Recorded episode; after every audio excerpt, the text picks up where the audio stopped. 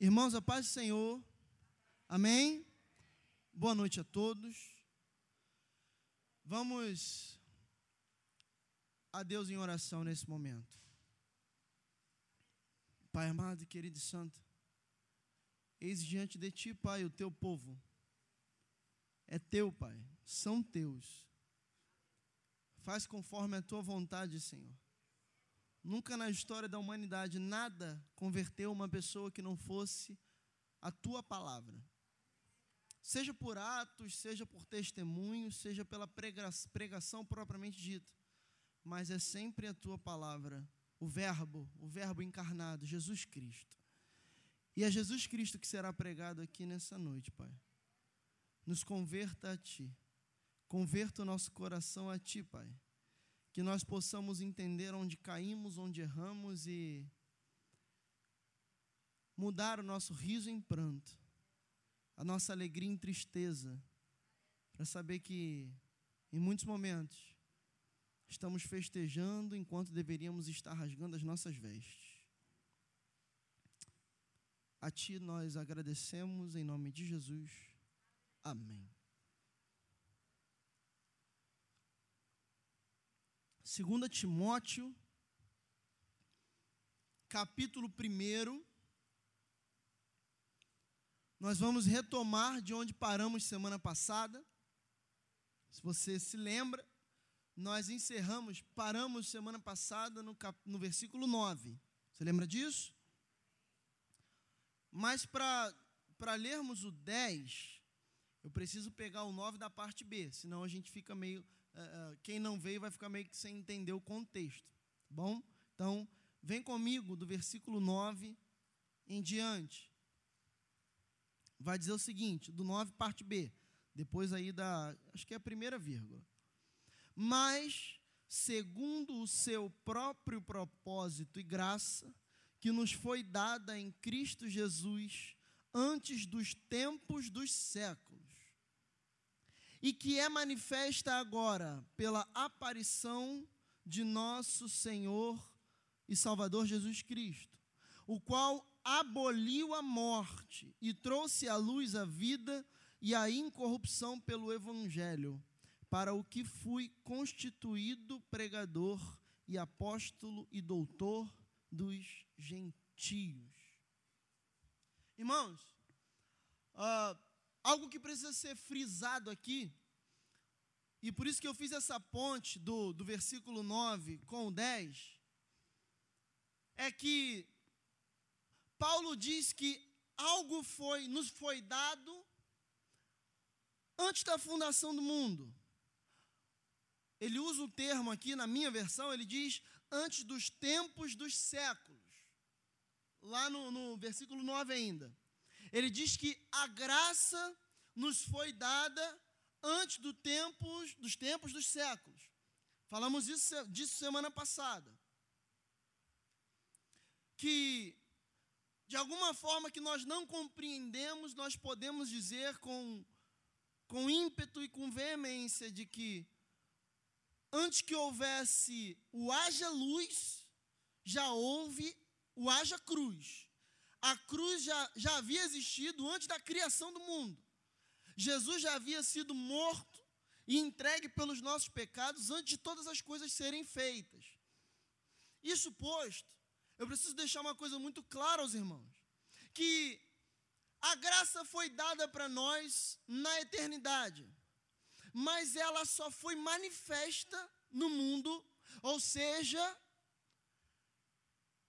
ela só foi personificada, e você vai entender isso aqui, eu vou explicar isso muito bem. Ela só foi personificada, nós só podemos ver, podemos ver a graça de Deus manifestada através da pessoa de Jesus Cristo de Nazaré. Mas é um termo vago, porque se eu não explicar para você o que é graça, não vai fazer o menor sentido para quem não entende o que é graça.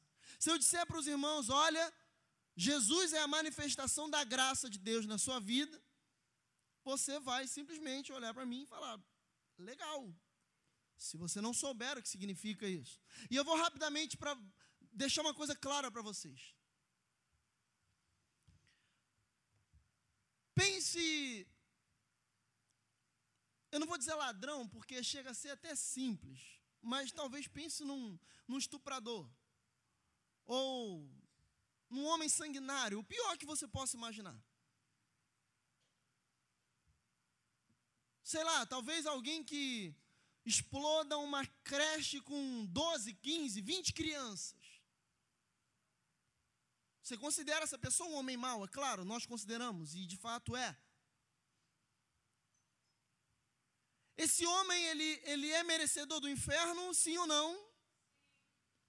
Agora pense numa pessoa que viveu a sua vida inteira fazendo coisas boas, fazendo obras de caridade, filantropia, alimentando os pobres,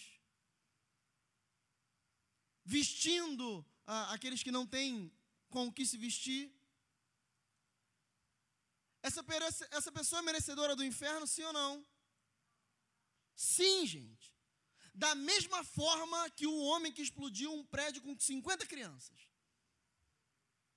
Ele é tão merecedor do inferno quanto o primeiro.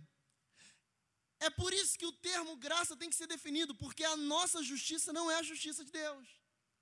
Por nós, o homem que mata a criança vai para o inferno, mas o que faz a, a, a obra de caridade vai para o céu. A nossa justiça é assim. Mas a justiça de Deus não é dessa forma. E para nós, e é por isso que Paulo fala lá, ele fala muito isso em Romanos 9. Para nós, seres humanos, nós temos a tendência de achar que as atitudes de Deus em relação a algumas pessoas são injustas. Porque como pode Deus pegar um homem que matou 23 pessoas e esquartejou, estuprou algumas mulheres e levar para o mesmo céu que uma criança que talvez tenha morrido com uma doença rara com três anos de idade nunca, nunca fez nada de errado. A nossa tendência é achar que isso é justo ou injusto, gente. É claro. Porque nós somos injustos por natureza. E é por isso que o termo graça tem que ser definido, porque se não fosse a graça, tanto o, o homem bomba quanto o, o mais caridoso dos homens iriam para o mesmo inferno. E a definição de graça, ela humilha o pecador e ela nos coloca no nosso devido lugar. E ela mostra, agora vindo para um âmbito mais, vamos dizer assim, mais normal, menos extremo, uma pessoa não tão caridosa e um homem não tão mau ela coloca todos os irmãos que estão dentro desse lugar aqui, todos vocês, no mesmo barco. Todos vocês e eu somos tão merecedores do inferno quanto qualquer pessoa que já pisou nessa terra.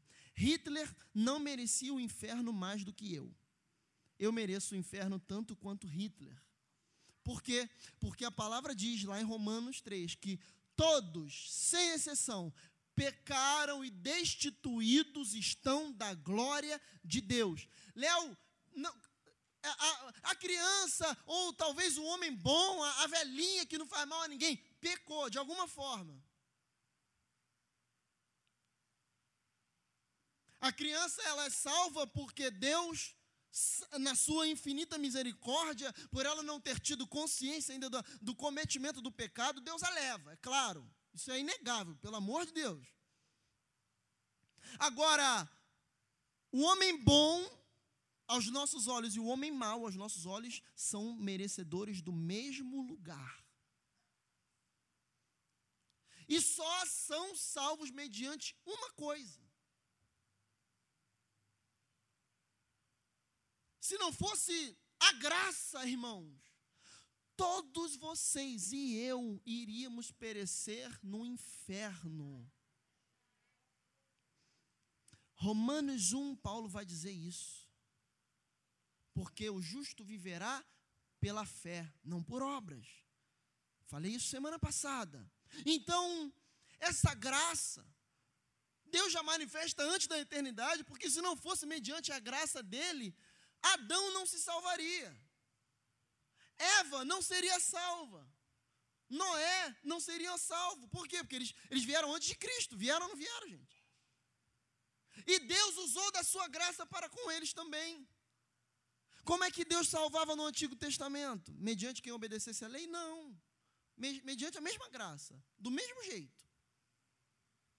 Então, agora que você sabe que todos nós somos merecedores do mesmo lugar, só há uma forma de nós sermos salvos. E é por isso que aquela pessoa que você acha muito bonzinha, que você fala assim, impossível essa pessoa ir para o inferno, eu quero dizer para você que se ela não alcançou a graça salvadora de Cristo Jesus, para ela só resta o inferno. E eu quero dizer para você também que o pior dos homens, o, o, o pode pensar no, no homem mais ruim dessa terra aí. Se mais ruim foi uma hipérbole de propósito. Se ele se achegar a Cristo e se arrepender, os seus pecados estão perdoados e ele também é salvo. Aí você vai dizer assim, mas Léo não pode, é injusto. Aí eu vou dizer para você, Jesus fala isso. Ele fala assim, ele, ele conta uma parábola. O Senhor chamou uns trabalhadores para trabalhar, obviamente, de manhãzinha, e os trabalhadores, e ele falou: vou te dar 100 moedas de prata. E os trabalhadores vieram trabalhar ali, vamos supor, 6 horas da manhã, que eu não me lembro agora exatamente o horário que era. Aí chegaram outros trabalhadores ali, é, 9 horas da manhã, e eles receberam. Aí chegaram mais trabalhadores, 2 horas da tarde. E eles foram trabalhando. Chegou cinco e meia da tarde, chegaram mais trabalhadores. Aí deu seis horas, o expediente acabou. Quem chegou por último trabalhou o quê? Meia hora. Aí chegou na hora de receber o pagamento. Isso é Jesus, não sou eu não. Chegou na hora de receber o pagamento. Aí aqueles que estavam lá no início, que começaram às seis horas da manhã, foi combinado quanto com eles? 100 moedas de prata. Aí os que trabalharam meia hora só, Receberam quanto? As mesmas 100 moedas de prata.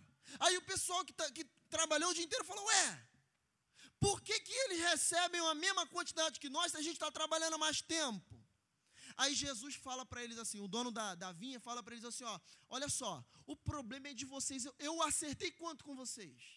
Eu combinei quanto com vocês? O combinado é meu contigo, o meu com ele, o problema é meu e dele. Não se meta naquilo que não te cabe se meter. Então, se tu acha que o homem é muito ruim e se arrepende e Jesus o salva, ele não merece, eu te digo a mesma coisa que Jesus fala para esse homem: cuida do teu. O teu, se o que é teu, eu vou colocar agora de forma bíblica: o que é teu está guardado. O que é teu está guardado. Para de achar que tu é mais merecedor do céu do que o irmão. Para de achar que tu é mais merecedor do céu do que a irmã que falou mal de você. A gente tem esse hábito. É natural que a gente fale assim, ah, a irmã, por exemplo, te provocou ou falou mal de você, jogou uma indireta na internet, sei lá. Você fala assim, para que céu que essa mulher acha que ela vai? A gente não fala isso. Irmão, fala assim também, para que céu que eu acho que eu vou? Porque ela, ela é tão merecedora quanto você. Acontece que uma coisa, a graça de Cristo, ela nos salva, mas ela não apenas nos salva, através da graça de Cristo nós alcançamos e começamos uma coisa chamada santificação, sem a qual ninguém o que? Verá o Senhor. Então, você pode falar assim: "Ah, mas eu não, não deu, eu não me santifiquei. Eu me converti há 10 anos, mas eu não, não consegui me santificar esse tempo todo. Mas a graça de Jesus me salva. Negativo, é sinal de que a graça de Jesus nunca te alcançou. Porque aquele que é alcançado pela graça, ele automaticamente inicia um processo de santificação.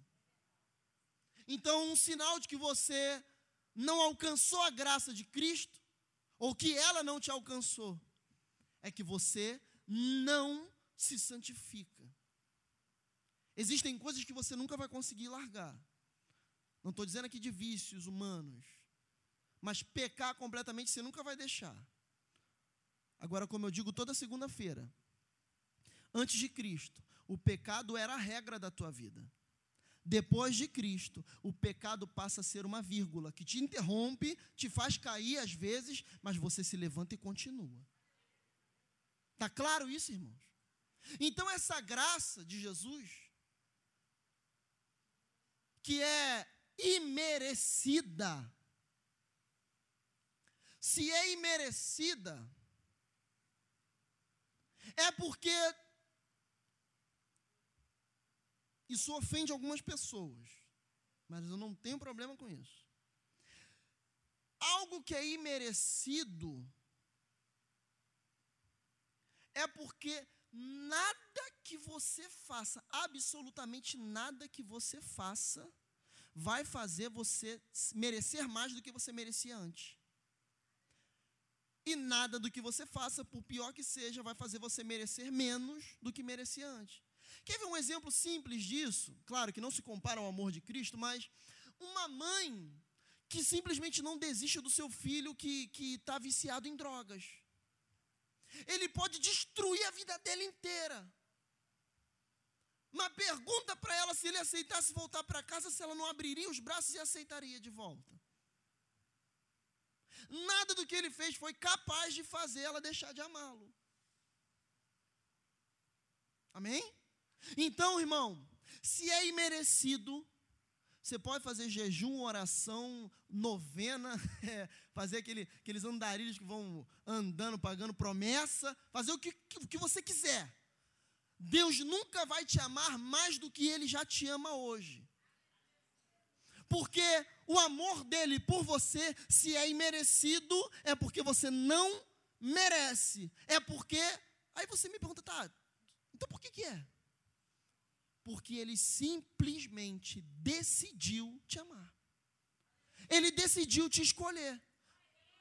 Por quê? Não tem motivo. É, é, se é imerecido é porque não tem motivo. Efésios capítulo 1 fala isso. Romanos 2 e 5 também fala a mesma coisa. Não há motivo para o amor de Deus por você. Então, irmão, não há nada que você faça na sua vida hoje, porque eu encontro muitas pessoas assim, que se sentem ah, pecadoras a tal ponto de que elas são imperdoáveis, elas não, elas acham que não alcançarão mais misericórdia da parte de Deus, irmão. Deixa eu te falar uma coisa. Eu não estou tratando aqui de pecado contra o Espírito Santo, não, mas não há nada que você tenha feito na sua vida que Jesus não possa perdoar. Não há nada. Não há nenhum pecado, crime que você tenha cometido que você não possa perdoar, que Deus não possa perdoar, irmão. Então, a graça é a única coisa que Deus te manda tomar posse. É a única coisa que ele manda você tomar posse, aqui em Timóteo, é tome posse da salvação. Então, se tu crê em Cristo, se converteu a Ele, você é salvo em Cristo Jesus e você e caminha, você anda num processo de santificação. O Leonardo de hoje é diferente do Leonardo de ontem, e o Leonardo de amanhã será diferente do Leonardo de hoje, porque é um processo, é um caminho, e Paulo vai dizer isso lá em Filipenses 3, nós esquecendo-nos do que, do que para trás ficou, prosseguimos para onde? Para o alvo para o prêmio da soberana vocação em Deus, que é Cristo Jesus. Então, irmão, tu se desviou, tu passou um tempo fora, você fez um monte de besteira, pecou, traiu, fez tudo. Irmão, eu te digo hoje, há um convite para você. A graça de Cristo está aqui te chamando de volta para casa. Como Paulo vai dizer, esqueça o que ficou para trás, prossegue avante para o alvo, porque é daqui para frente é uma nova história.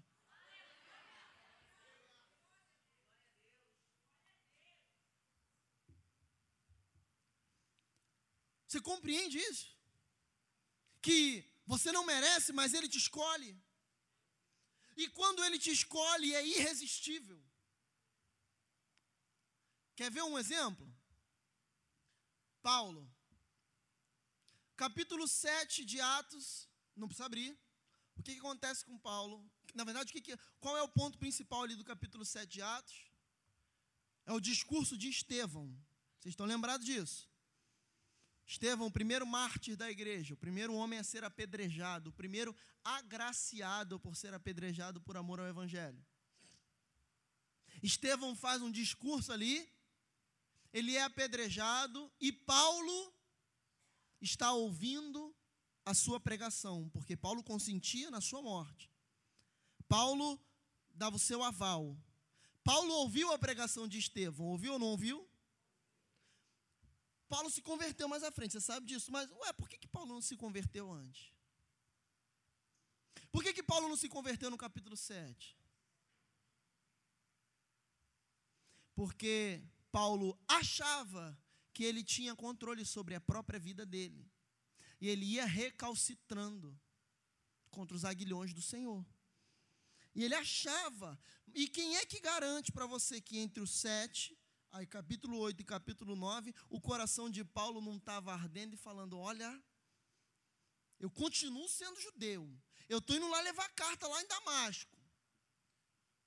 Mas aquele homem falou um negócio que. Eu não estou. Sabe quando você, você não quer se converter, você não quer vir a Jesus, mas a palavra foi um negócio que te mexeu contigo e você não conseguia mais controlar e você sem motivo nenhum, viciado, viciado em droga, prostituto, você falou assim, esposa, esposo, mãe, mãe, mãe, pai, filho, amigo, é, eu não sei o que, é, mas eu, eu vou na igreja contigo hoje, tem problema? Não, não tem não, irmão, aquilo ali já era o Espírito Santo te chamando. Já era o Espírito Santo te falando, vem, porque hoje eu marquei um encontro contigo. Não é tu que marca o encontro, não, irmão. É Deus que marca. Porque Deus prepara o coração de Paulo no capítulo 7, no capítulo 9, no meio do caminho, ele derruba Paulo, se foi de um cavalo, se não foi, isso é teologia, não há cabimento para discussão aqui, mas a, a, verdade é que ele derrubou Paulo no chão. Paulo se levanta, não enxerga nada, ele vê a glória de Deus, ele fica cego e Jesus fala: Paulo, Paulo.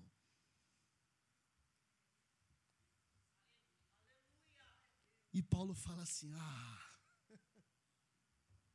enquanto Estevão falou, eu consegui segurar.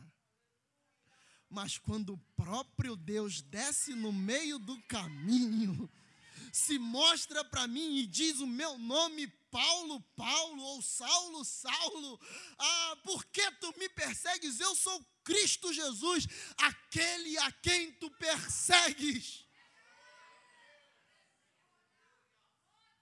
E se ele continuasse ele fal falando, ele diria: Eu sou Cristo Jesus, aquele a quem tu perseguia, porque as coisas velhas se passaram. Tu é uma nova criatura, Paulo. Quando Jesus marca o encontro, tu pode tentar correr, tem problema não. A única coisa que vai acontecer é que tu vai ser derrubado em terra.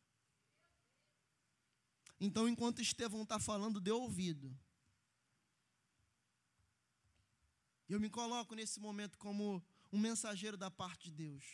Enquanto, enquanto o mensageiro está falando, enquanto o pastor está falando, enquanto o homem falho, pecador está falando, enquanto Estevão está falando, dê ouvido. Porque se tu não der ouvido enquanto Estevão está falando, daqui a pouco tu cai por terra cego e você não vai conseguir resistir. Ou vem pelo chamado de graça bondosa e amor de Cristo, ou vem pela mão pesada e forte dele. Mas se ele te escolheu, tu vem.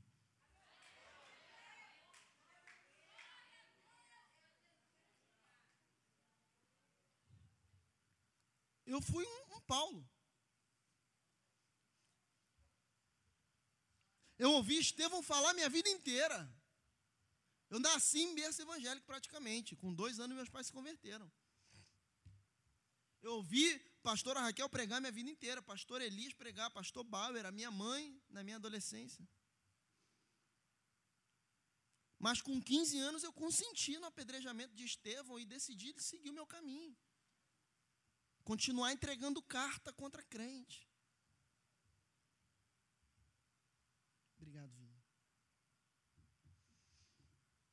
Eu fui cumprindo a palavra que diz: dura coisa é recalcitrar contra os aguilhões do Senhor. A minha vida poderia estar muito diferente hoje, irmão. Eu poderia estar muito melhor hoje, muito, muito, muito mais à frente. Eu poderia ter, estar em lugares ah, ah, ah, onde pessoas estariam ouvindo em maior número, talvez. Nesse lugar mesmo com vocês aqui. Mas talvez Deus tivesse um trabalho diferente. Eu não sei. Mas eu escolhi pagar o preço de me desviar. Eu escolhi ir para o mundo e, e provar daquilo que o mundo me oferecia. E eu fui vendo o quanto aquilo me, me engodava e me abraçava e o quanto aquilo era bom. Até que com 21 para 22 anos, já congregando nesta igreja, o Senhor me derrubou do meu cavalo. E o meu cavalo era a minha altivez. Era quem eu achava que era. Era o Leonardo Bam Bam Bam. E ele falou: pelo tempo que tu passou fora, tu ficarás cego durante um tempo. E a minha cegueira, obviamente, não foi física mas eu deixei de ver coisas que eu já era para estar vendo há muito tempo, porque eu escolhi, porque eu escolhi um caminho da perdição. A responsabilidade é toda minha. Mas, por um motivo que eu não sei explicar para os irmãos, e ninguém nessa terra sabe explicar, de alguma forma ele me escolheu e falou: Te derrubo mas não te perco. Se tu conhece alguém que está assim, irmão, continue orando. Continue no joelho. Porque geralmente jovem escolhe isso. Mas fique em paz. Porque uma hora a cegueira vem.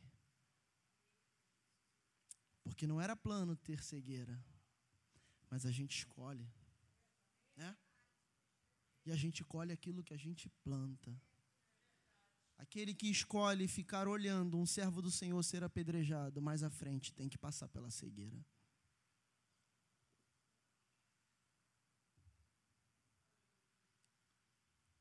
Versículo 10.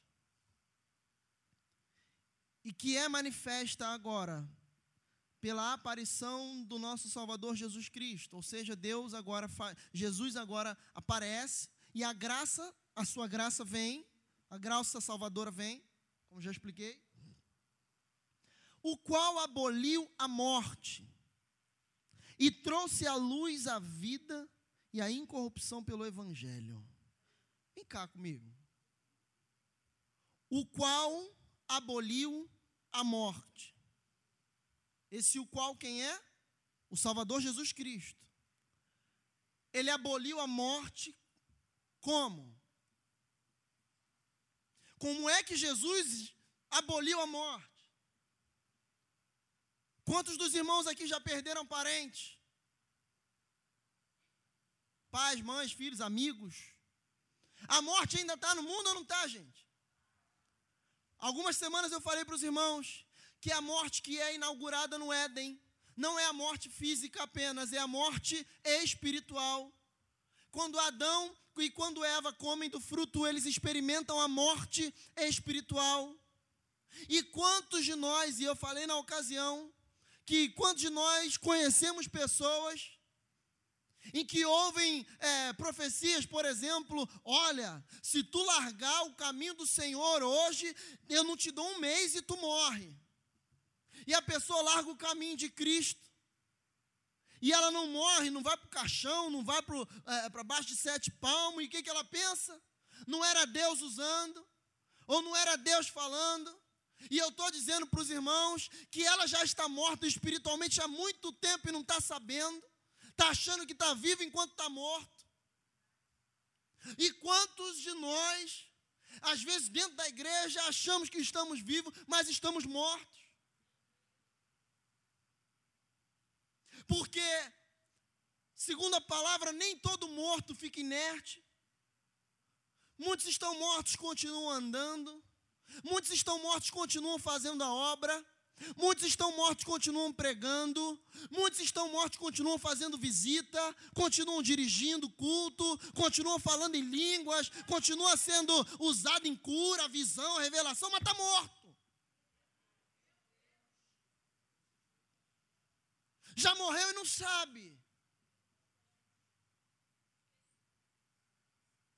Lê, mas como que pode? Porque a morte espiritual não te mata fisicamente. A morte espiritual te mata, obviamente, espiritualmente. Léo, mas ainda continua sendo usado. Mas vai continuar, vai morrer sendo usado. Léo, como é que pode? Está cheio de pecado lá, ainda tem visão. É? Tu acha mais fácil uma pessoa que está em pecado ter visão?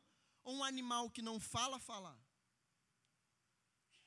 A mula falou. A mula entregou a mensagem, mas depois que a mensagem foi entregue a Balaão, a mula continuou sendo mula. Tem muita gente morta entregando mensagem que é a mensagem até de Deus, mas depois que a mensagem sai, ela continua morta. Eu posso estar falando para os irmãos aqui e a minha vida espiritual pode estar morta. Quem é que garante? Vocês estão comigo em casa para ver quem eu sou? Vocês andam comigo 24 horas para saber se eu sou crente de verdade? Vocês estão comigo no meu WhatsApp sabendo que que eu, qual é a mensagem que eu troco? Eu não vou citar exemplo de ninguém, não, estou citando o meu. Vocês estão pegando meu telefone aqui para ver se tem foto aqui de mulher, foto nu, foto de pornografia aqui para saber se eu sou santo ou não? Eu posso estar morto e estar pregando o Evangelho. Eu posso estar morto e estar curando. Eu posso estar morto, posso estar pregando mensagem até de salvação. Mas uma coisa eu te garanto: morto, eu não vou para o céu. Uma coisa é certa: morto, eu posso até pregar a palavra para vocês. Mas morto, eu não vou para o céu. Porque morto não se ressuscita. Morto tem que ser ressuscitado. Lázaro não escolheu sair do túmulo sozinho, ele precisou ouvir a voz de alguém. O filho daquela mulher não se ressuscitou sozinho, o profeta teve que deitar em cima dele. Porque a ação nunca vem de quem está morto, a ação vem de quem tem a própria e é a própria vida, Jesus Cristo. Então não tenha, e eu me coloco aqui em xeque para os irmãos, e eu não tenho medo disso porque eu sei quem me chamou e eu sei quem fala através de mim. Mas eu posso falar para os irmãos está morto.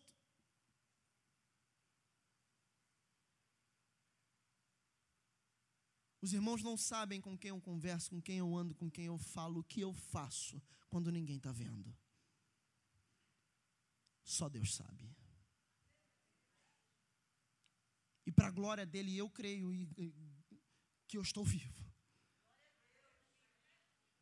E eu creio que eu prego para pessoas vivas também. Mas eu digo para você: se tem Lázaro aqui hoje, o Mestre está te chamando. Está fedendo, passou do tempo, mas a voz dele faz tudo voltar ao normal. Então, não perca de vista isso, que Ele é a própria vida, e Ele aboliu a morte. E que morte é essa? Venha comigo, volta um pouquinho, deixa marcado aí, mas venha comigo em Romanos 5.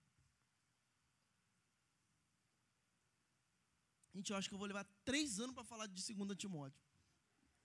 Pelo amor de Deus, eu estou no, no primeiro versículo até agora. Mas quem está falando é o Espírito Santo, irmão. Eu tenho certeza disso. Romanos capítulo 5. A partir do verso 14. Era só voltar, é só voltar um pouquinho, tá? Acha os evangelhos aí, acha Atos, Romano está logo em seguida. Não desmarca 2 Timóteo, senão você vai demorar a achar.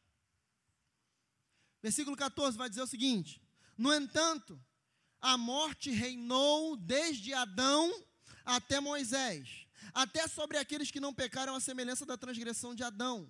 Ou seja, todo mundo que veio depois de Adão estava morto também. Versículo 15. Mas não é assim o dom gratuito como a ofensa? Porque se pela ofensa de um, ou seja, pode colocar pecado aqui, tá? Se pelo pecado de um morreram muitos, muito mais a graça, olha só a graça de Deus, e o dom pela graça, que é de um só homem, Jesus Cristo, abundou sobre muitos. Então, irmãos, a morte reinou de Adão até Moisés. Quando Paulo fala aqui de Adão até Moisés, é que até Moisés ele está falando que é até a lei, tá? até a lei de ser dada ao homem. Então a morte reinou de Adão, passando por Moisés e a lei, até antes de Cristo. Então ali a morte reinava no mundo. Vocês vão lembrar disso. a promessa que Deus faz a eles: olha, eu coloco vocês no jardim, vocês podem fazer o que quiser. Pode subir na árvore, se dependurar, fazer o que quiser, plantar bananeira, estrelinha, faz o que quiser. Só pelo amor meu, não coma do fruto. Aí vai a abençoada da Eva, pega o fruto da, da, da árvore, come o fruto e fala: tá bom, mas fiz besteira, vou compartilhar com a minha costela. Aí, Adão, tá bonito o fruto, vem comer junto. Aí o Adão que não vigiou, que não soube governar a sua casa, nem o jardim, nem nada, come o fruto, cai, e Deus chega para eles e fala: Cadê, ó, desci, desci no jardim. Aí Deus pergunta assim: Adão, como se Deus tivesse, né? Adão, cadê você, Adão? Como se Deus tivesse, nossa. Igual é, é, igual eu, brincando com o João Pedro de pique-esconde, ele se, se, esconde atrás da cortina, dá para ver o pezinho dele. É claro que eu sei onde ele está, mas eu estou perguntando: cadê o João Pedro? Cadê ele? Cadê meu filho? E o filho está lá se escondendo atrás do arbusto. Olha, papai não vai me ver. Olha como o filho é inocente, né, gente? logo daquele que tudo vê. Está entendendo ou não está entendendo? Está dando para entender ou não está? Adão começa a se esconder. Pastor Marcelo Paz, Adão era crente ou não era? Era crente, gente. Adão falava com Deus. Se tem alguém que sabia os atributos de Deus, era Adão. Se tem alguém que sabia que Deus era onipotente, onisciente, era Adão. Ele tinha acabado de ver, de ser criado, gente. Ele tinha acabado de ter arrancado a costela dele feito Eva. Adão sabia que Deus sabia de tudo. Só que a gente, a gente crente, quando a gente come do fruto, quando a gente peca no secreto, a gente tem a mania de se esconder achando que Deus não vai ver. Porque o pastor não vê. A pastora não está sabendo. Eu estou louvando aqui, está uma bênção. As pessoas estão levantando a mão, eu estou pregando maravilhoso.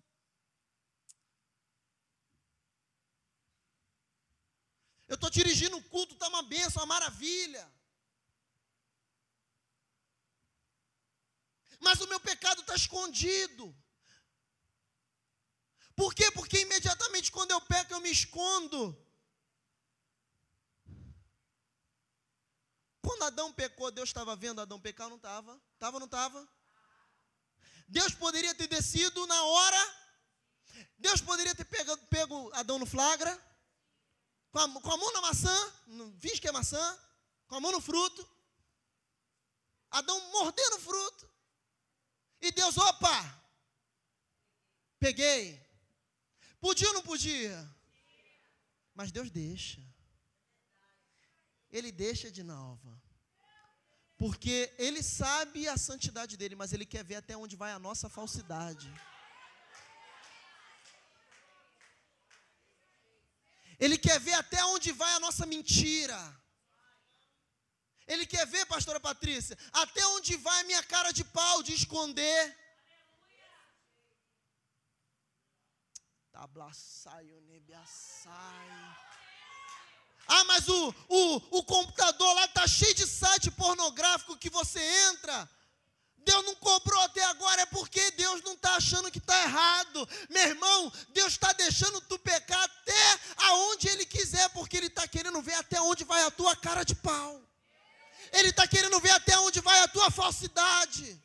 A tua hipocrisia, a tua iniquidade, ele está deixando, mas chega uma hora que ele desce no jardim e ele fala: Adão, cadê você? Porque eu sei o que tu fez.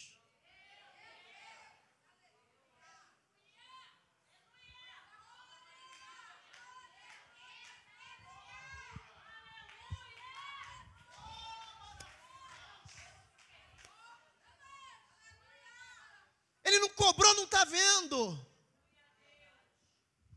A mão de Deus não desceu até agora, pastor Marcelo Paz. Então é porque não é tão errado assim. Deus sabe que é uma fraqueza minha.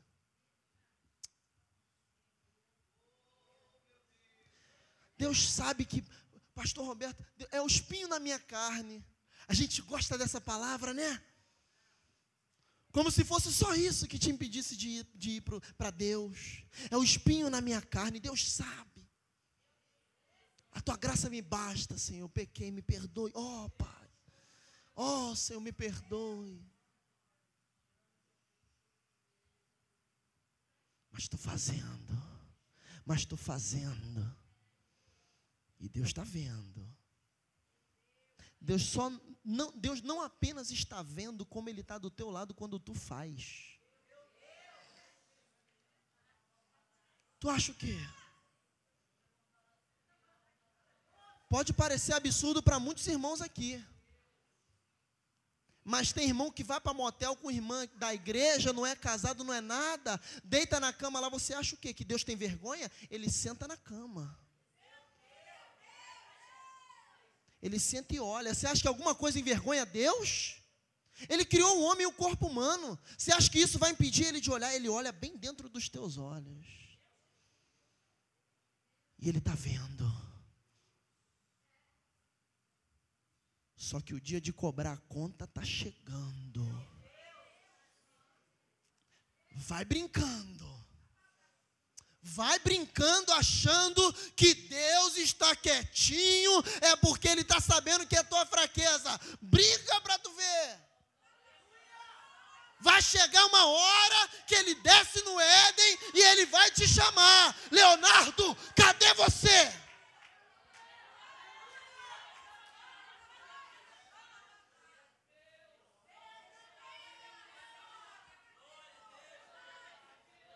Cadê você?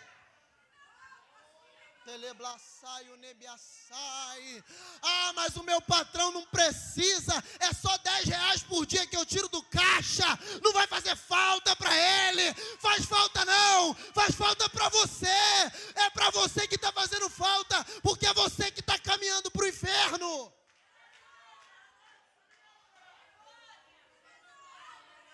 Deleblaçai, o nebiaçai. Ah, é 10 reais só que eu tiro do caixa. O patrão é rico. O que, é 10 reais para o meu patrão? Não é nada. Não é nada. Mas para tu é. E para Deus é mais ainda, irmão. Tem gente trocando salvação por tão pouco. Tem gente trocando salvação. Prato de lentilha é nada diante do que as pessoas estão trocando salvação. Você acha que vale? Continua. Eu vou falar. Eu não vou deixar de falar, não. Eu não vou deixar de falar. Incomoda é para incomodar.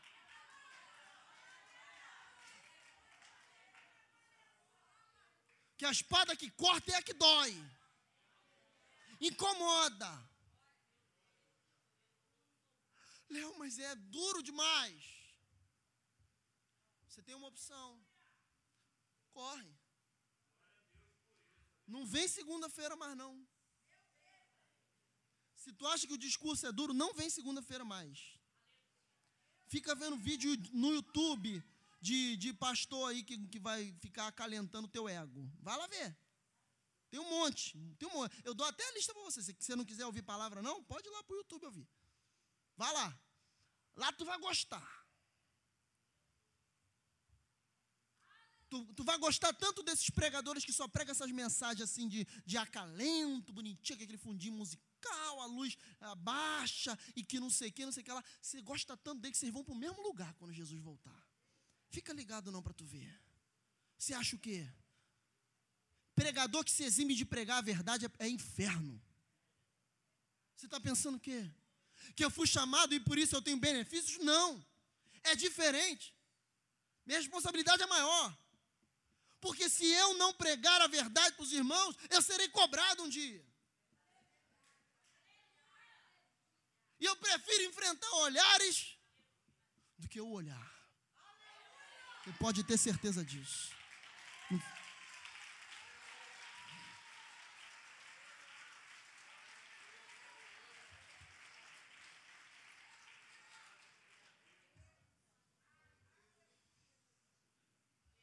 Jesus vem.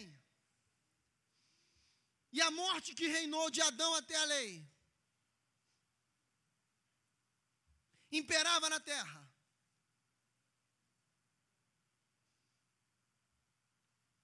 Aí no seu sacrifício na cruz, ele se entrega. Deixa marcado e vai para Apocalipse 1, rapidamente.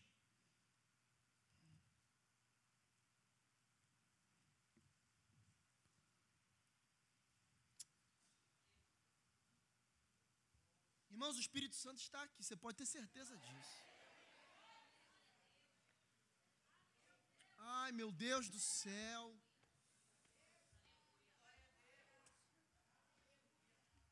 Ah, salablaçai. Aí, a morte reina de Adão até Jesus. Reina ou não reina? Reina. A morte reinava. A morte imperava na terra. Aí, versículo 18, ele vai dizer o seguinte. Não, vem no 17. Apocalipse 1, 17. A, a visão de João nem começa, ele já é destroçado por isso aqui. E eu, quando o vi, caí a seus pés como morto. E ele pôs sobre mim a sua destra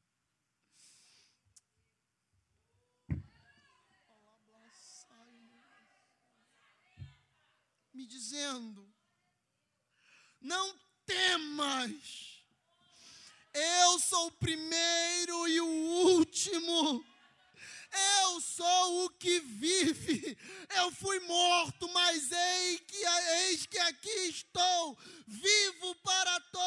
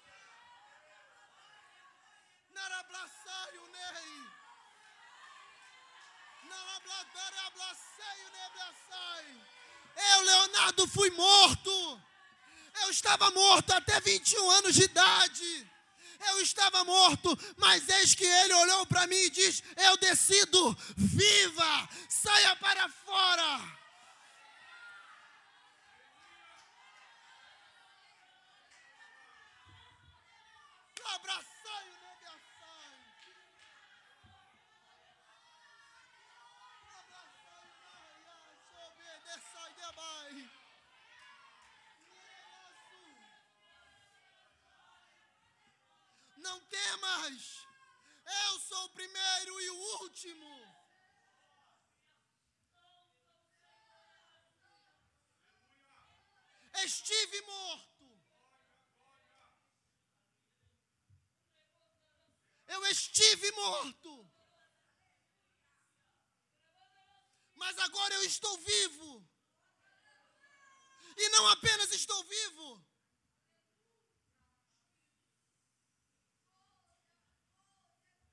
É como se ele pegasse e dissesse aqui, ó, a chave da morte.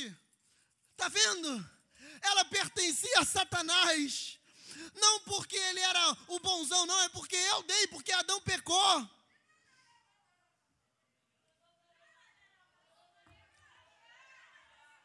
Se teve um momento na terra em que Satanás não festejou, foi na crucificação de Cristo. O pregador que disser para você que Satanás estava fazendo festa no inferno quando Jesus era crucificado, está em pecado, está errado, heresia, terrível. Satanás conhecia o seu destino.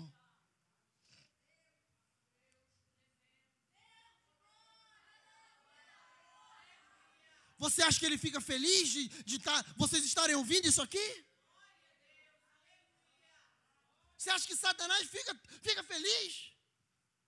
De os irmãos estarem ouvindo que havia morte para você, mas hoje é a vida, se tu quiser? Não.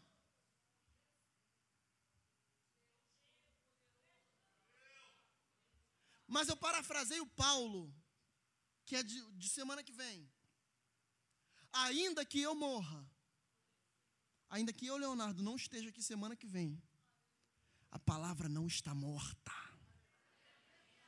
Ela permanecerá sendo pregada. E Satanás arrancando o chifre da cabeça. Porque ele sabe que o destino dele está próximo.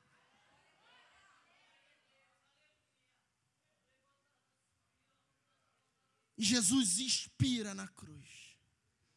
E ele desce ao inferno. Prega para os espíritos em prisão. E conjecturando, obviamente, isso aqui não está na Bíblia. Como se na hora dele subir, Satanás achasse, ó, você está levando, pode levar. Jesus fala, não. Me dá. Satanás fala: Não, mas olha só. Eu tenho legalidade sobre essa chave, porque Adão pecou. Foi Adão. Essa chave é minha, Adão pecou.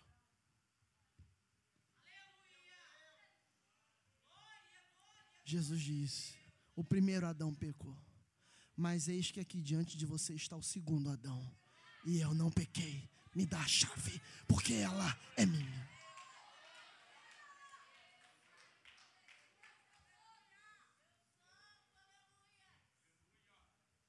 Aquele que está em Cristo, ainda que morra, viverá.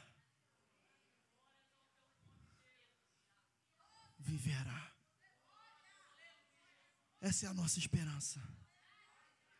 A minha esperança não é dinheiro, carro, casa, trabalho, emprego. A minha esperança é que um dia o meu corpo, diante do meu corpo, estarão, estarão alguns amigos, alguns crentes, cantando louvores a Deus, o hino da harpa, e alguém dizendo algumas qualidades minhas, porque todo mundo diz qualidade quando está te enterrando e o meu corpo frio dentro de uma caixa de madeira.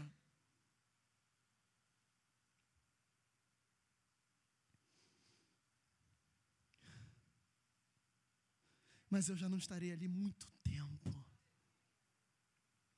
Quem estará ali é só quem vocês conheceram a carne, quem vocês tocaram. Eu estarei assentado numa mesa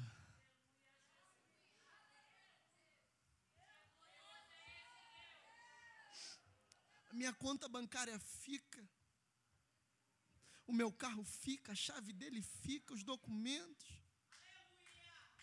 Minha esposa fica, meu filho. Vocês ficam, todo mundo fica. O meu corpo fica.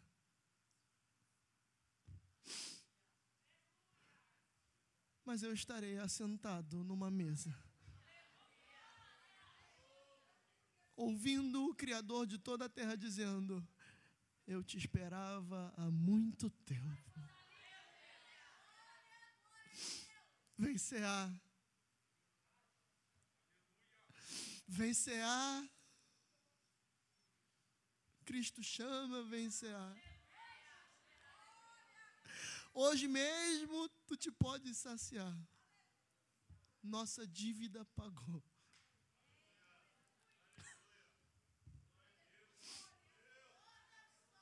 E ele vai me dizer, filho, está pago. Você nunca mais vai chorar. Nunca mais.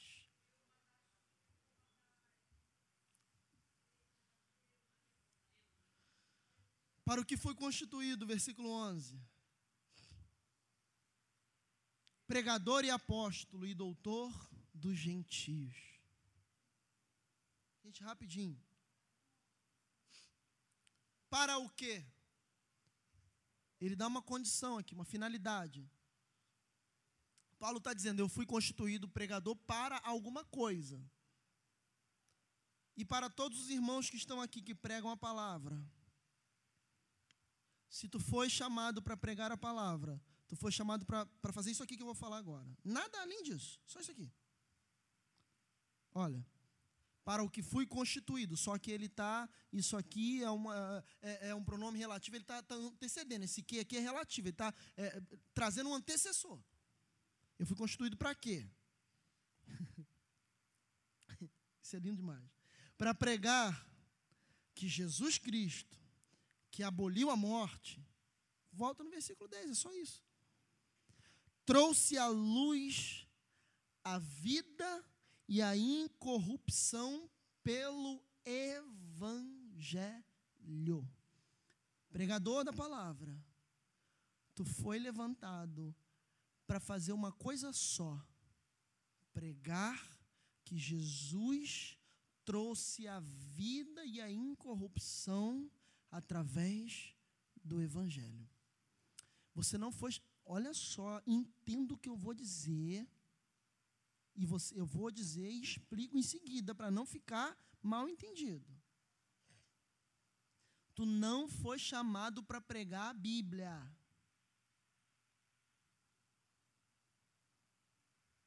Eu gosto disso, de silêncio, que todo mundo se pergunta. Tu não foi chamado para pregar a Bíblia. Tu pode pregar a Bíblia inteira, de Gênesis 1 a Apocalipse 22, e não pregar o Evangelho. É isso que esses coaches estão fazendo aí. Eles pregam a Bíblia, mas não pregam o Evangelho. E eu exemplifico, claro para não ficar nas minhas palavras. Quer ver uma coisa? Eu falo sempre isso, isso é muito simples, porque todo mundo entende. Pega uma história como. Uh, deixa eu pensar uma, uma história aqui que é, que é muitíssimo pregada. Eu acho que todo mundo já ouviu pelo menos dez vezes a história de Mefibosete. Lodebar nunca mais. Não é verdade? Irmão, geralmente a gente se coloca como Mefibosete da história, né? Porque você foi rejeitado e tudo mais. E Deus está te tirando de uma terra e te levando para outra. E que você vai poder olhar para trás e dizer: olha, Lodebar nunca mais. Aí eu aplico, eu, pregador, eu aplico isso ao teu trabalho. Tu está sendo humilhado no teu trabalho. Mas o teu patrão vai ver. Teu patrão vai ver que tu vai sair de lá e tu vai ser levado ao palácio. Porque Mefibosete foi para onde? Para o palácio. Tu vai ser levado para o palácio. Tu vai sair de lá. Aquele patrão atribulado. E tu vai poder olhar e dizer, Lodebar nunca mais a igreja, glória a Deus, aleluia. E ele ficou 40 minutos sem pregar o evangelho.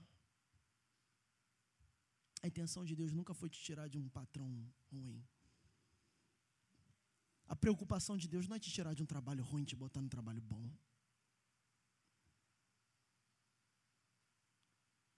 Sabe como é que se aplica esse texto? Eu não, para longe de mim, tem muitos pregadores aqui, eu não estou querendo ensinar ninguém. Mas um texto é simples, gente. Quer ver o evangelho sendo extraído desse texto de Mefibosete? Simples, simples, simples, simples. Não, não tem mistério nisso aqui. Tu pode ser Mefibosete, não tem problema não, aleijado, desprezado.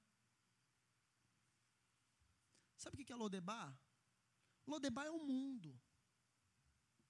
Lodebar é o teu pecado. Lodebar são teus vícios. É a tua carne. É a pornografia que tu não consegue largar. Lodebar é a masturbação que tu não para. Lodebar é o cigarro, é a bebida. Tá, tá entendendo? Aí o que, que, o que, que o rei faz? Quem é que lembra do rei? É, é Mefibosete ou é o rei que lembra de Mefibosete? É o rei que lembra, né? Não é o rei que lembra? O que, que eu falei aqui no início? Que o chamado não, não é de você para Deus, é Deus que te chama. Tá batendo ou não tá? A história? O rei lembra e fala assim: aquele meu filho que está lá no Egito, aquele meu filho que está lá com o pé torto, que está lá que. Pé torto não tem força para correr, gente. Tu não tem como correr para Jesus sozinho. Estou aplicando ou não estou à luz do Evangelho? Vem agora, irmão. E o Egito está lá, o Lodebar está lá. Lodebar fica. O teu pecado fica, a tua mentira, a tua fofoca, a tua lascívia, o teu disse-me-disse, o teu palavrão está ficando para trás. Aí o rei lembra de Mefibosete e fala: manda buscar, porque o lugar de Mefibosete não é no pecado, não é na mentira, não é na fofoca. O lugar dele é na minha presença. O palácio não é trabalho bom, não é honra para o teu nome, não é lugar maravilhoso, não é carro do ano, não é casa de praia. Palácio, gente, é céu. Palácio é vida eterna. Por favor.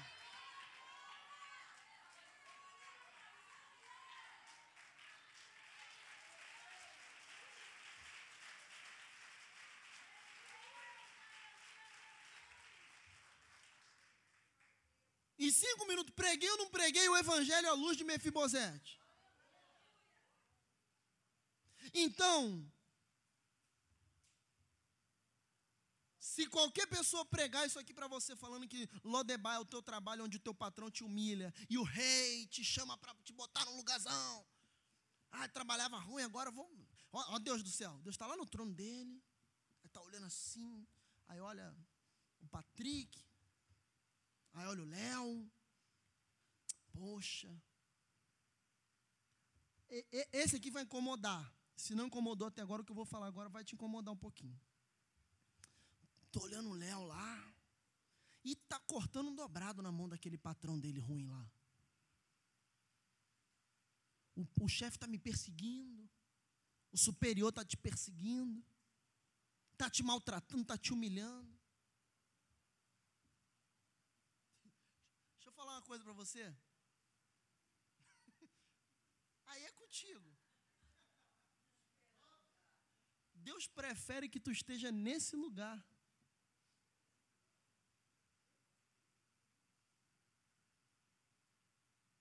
Léo, prova. Vou provar.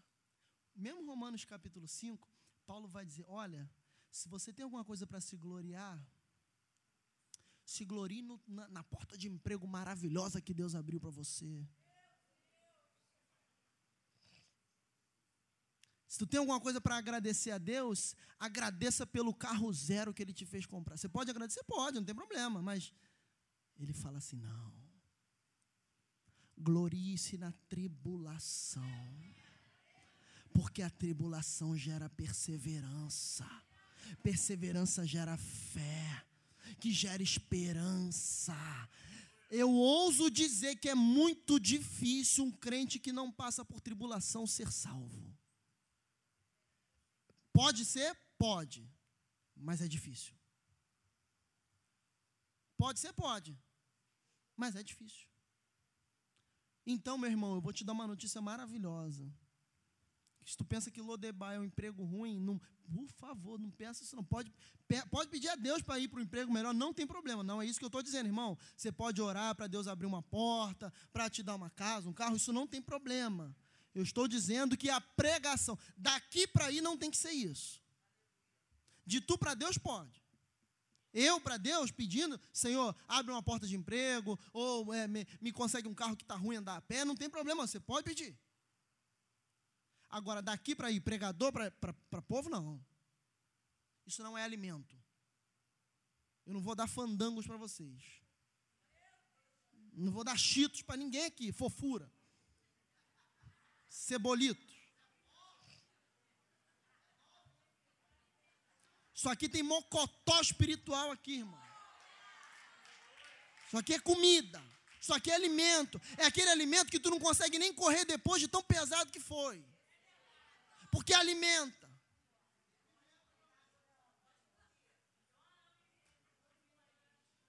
Aí depois tu pode até, pode até descansar, descansa no Senhor. Depois de uma feijoada, né? Descansa no Senhor. Mas, irmão, é engraçado, mas o que eu estou falando é muito sério. Biscoitinho não alimenta ninguém. Você só sente mais fome. Só sente mais fome, porque abre o apetite. Só que eu digo isso debaixo do Espírito Santo de Deus, sem nenhuma modéstia. Enquanto eu viver, enquanto eu puder pregar, ninguém sairá com fome. Você pode ter certeza disso. O dia que eu parar de pregar isso aqui, irmãos, eu apostatei da fé. É isso aqui que alimenta. E aos pregadores que estão nessa casa, é isso que alimenta o povo. Só que isso não abre agenda. Isso não te chama para pregar mais. Isso não te dá oferta. Pregar isso aqui não faz você lotar a igreja. Pregar isso aqui não enche estádio de futebol pregar isso aqui não te faz famoso na internet, em lugar nenhum. Pregar isso aqui te faz famoso num lugar. Em dois lugares: no céu e no inferno.